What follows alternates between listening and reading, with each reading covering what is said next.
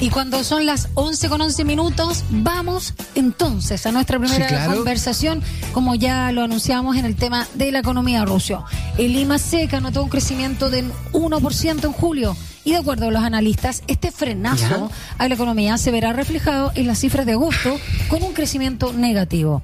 De hecho, el ministro de Hacienda, Mario Marcela, analizó que la economía se ha enfriado, eso fue lo que señaló él, y que hay un proceso de ajuste. Para el titular de Hacienda, Dani, las presiones domésticas sobre la inflación están disminuyendo, lo que puede tener efectos positivos. Por ejemplo, en las próximas semanas se comenzarían a ver reducciones en los precios de los combustibles.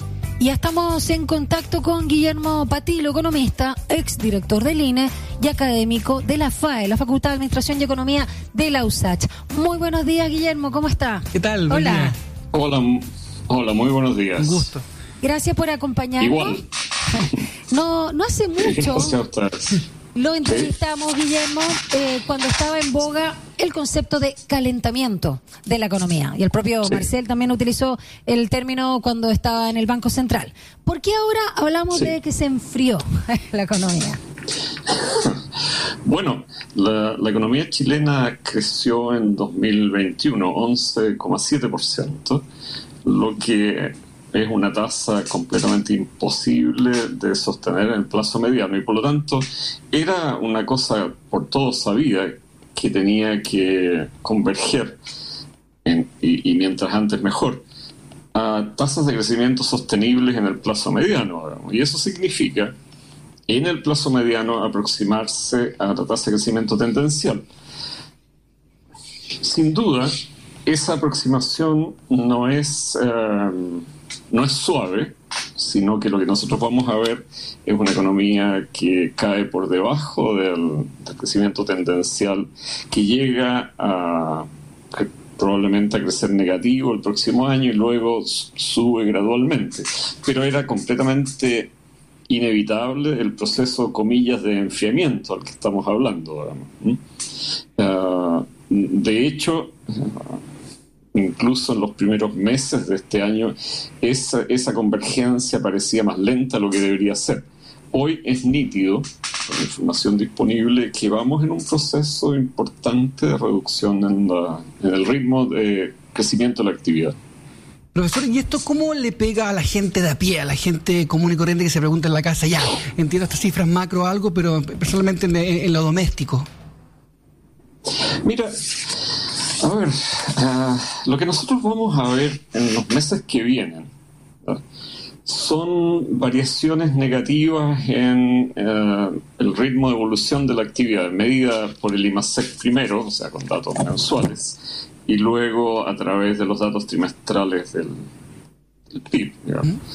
Ah, eso significa que en paralelo vamos a observar un aumento en la tasa de desocupación, cosa que empieza a verse en estos momentos. Eh, dificultad obvia para que la gente se ubique en nuevos trabajos si lo que estaba buscando era moverse. Reducción de los salarios reales, cosa que viene desde hace unos nueve meses a esta parte. Eh, reducción, por lo tanto, del poder adquisitivo de la gente, y si uno quiere decirlo en breve, nos estamos empobreciendo. Eh, y eso es inevitable. Si uno pasó un periodo de gasto que no tenía un fundamento real en nuestra productividad. Entonces vivimos un 2021 muy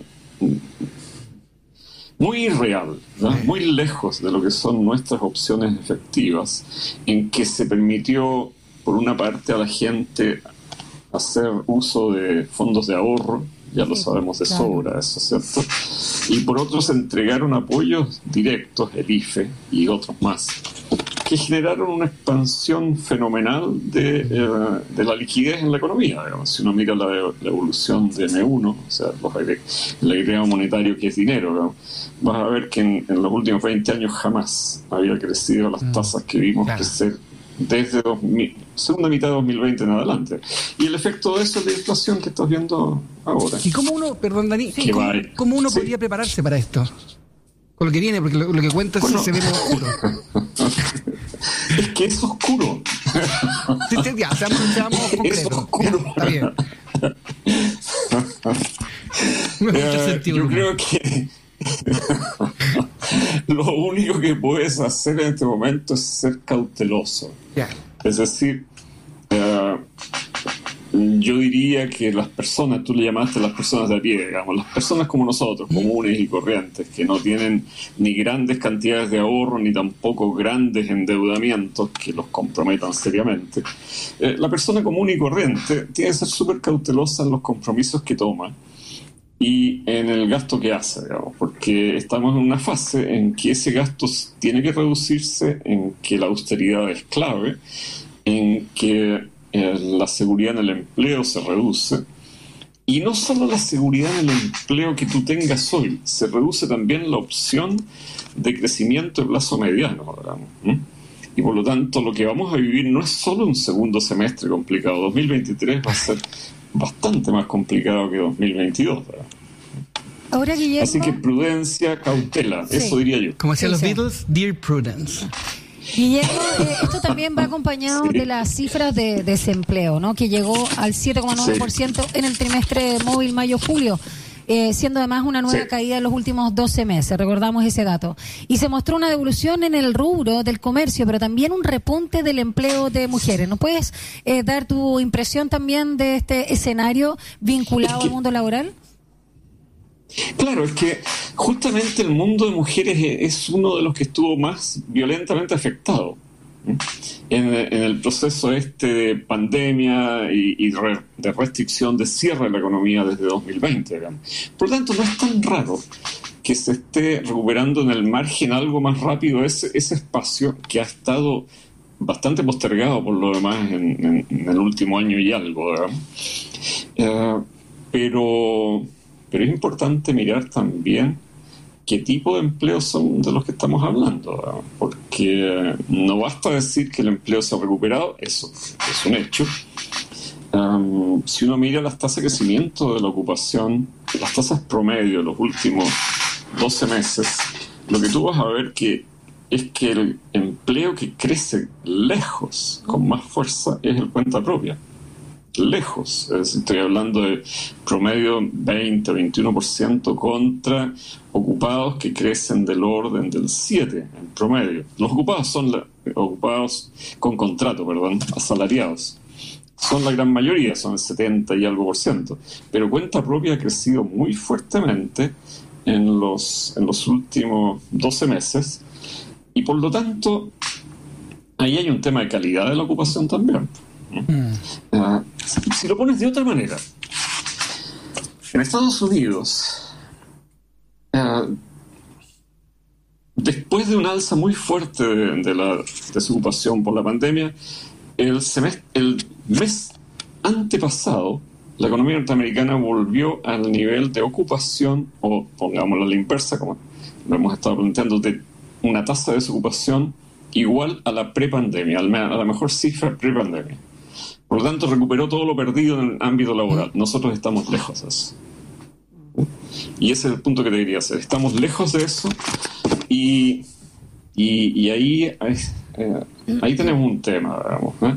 que está ligado a la flexibilidad de nuestro mercado laboral y también, y también a las expectativas que tenemos respecto al plazo mediano. Eh, y por eso te decía, sí, se ha recuperado, dices tú, mujeres, correcto. Sí eh, porque era un ítem, una línea postergada. Pero también mucha informalidad en el trabajo en general. Claro, Ese, es el, ese es el punto. Claro. Ese es el punto. Entonces sí, se ha recuperado, pero tú lo dices, en, condiciones bastante precarias. Por lo tanto, eh, hay que ser cuidadoso con esto del empleo porque no basta mirar las cifras globales, hay que mirar el detalle. Y el detalle no es particularmente bueno. Y va a ser bastante peor en lo que viene de nuevo. O sea, eh, es oscuro el panorama y, puede ser puede ser muy oscuro, de verdad. ¿Ah? Me gusta la honestidad del, profesor para con nosotros. me gusta, me gusta que tenga ese sentido de humor que se ría cuando dice que el panorama es oscuro. Ahora yo igual quiero, quiero mirar el, medio galón lleno. Y también, también escuchaba que, la, por ejemplo, las bencinas podrían eventualmente bajar en un par de semanas, los combustibles sí, Sí, Sí, sí, pueden bajar.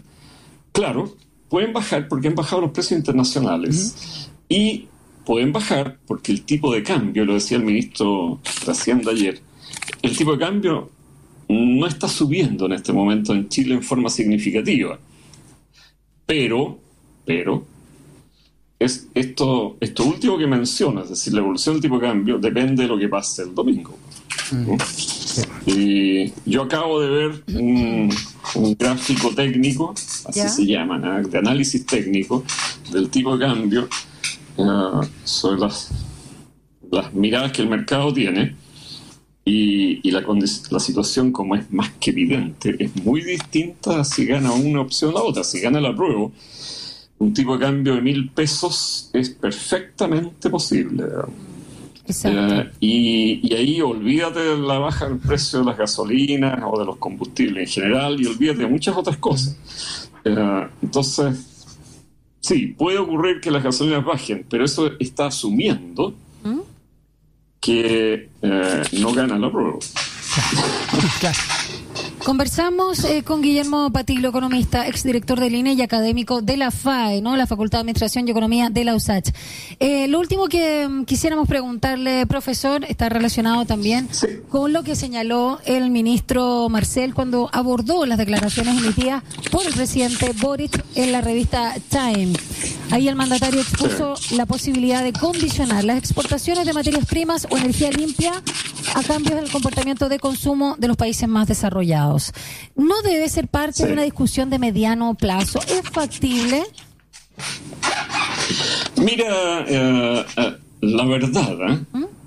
yo creo que es una posición completamente fuera de la realidad. y no voy a ir a, la comparación que se ha hecho típicamente. A, propósito, les sugiero ver el chiste del Mercurio en la página A3. Voy, lo tengo acá. ya. Lo tengo acá. Yo no leo Pero, por favor. Pero. Ya. Ese que dice tajante, dice tajante. Sí, ese, ese, Hay una ardilla sobre la trompa de un elefante o dice. Sí, sí, un elefante. Como que sigan levantando tanta tierra, yo no les voy a permitir alimentarse de las hojas y castañas de mi árbol. O yo y le queda mirando y le, dice, no me asustes, chiquitín. Le dice el, elefante, a la ardilla que no le va a hacer nada, no le va a hacer nada. Es verdad. comprendo la metáfora. Eh, dicho eso, yo creo, es mi opinión personal, que una propuesta de ese estilo, la verdad que refleja el pensamiento de personas que no creen en la libertad. ¿no? Creo que en el fondo lo que hay es mucho más que la idea de que si le vendo o no a fulano o a sutano, mm. eh, es que de verdad no creo en el mundo libre. ¿ah? Y creo, por lo tanto, que es mis ideas, mi forma de ver el mundo es la única válida y por lo tanto intento imponerla. A mí me parece gravísimo. ¿ah? Pero esto tiene que ver con una visión más amplia, profesor, que tiene que ver con valores, con el cuidado del planeta Tierra, ¿no? No, no, yo creo que no tiene nada que ver con, con el planeta Tierra. ¿Ah, no? Sino que tiene que ver con... No, no, no. O sea, tú podrías decir el cambio climático, que por lo demás mm, no es la primera vez que ocurre, ¿cierto?, en la historia de la Tierra, ¿verdad?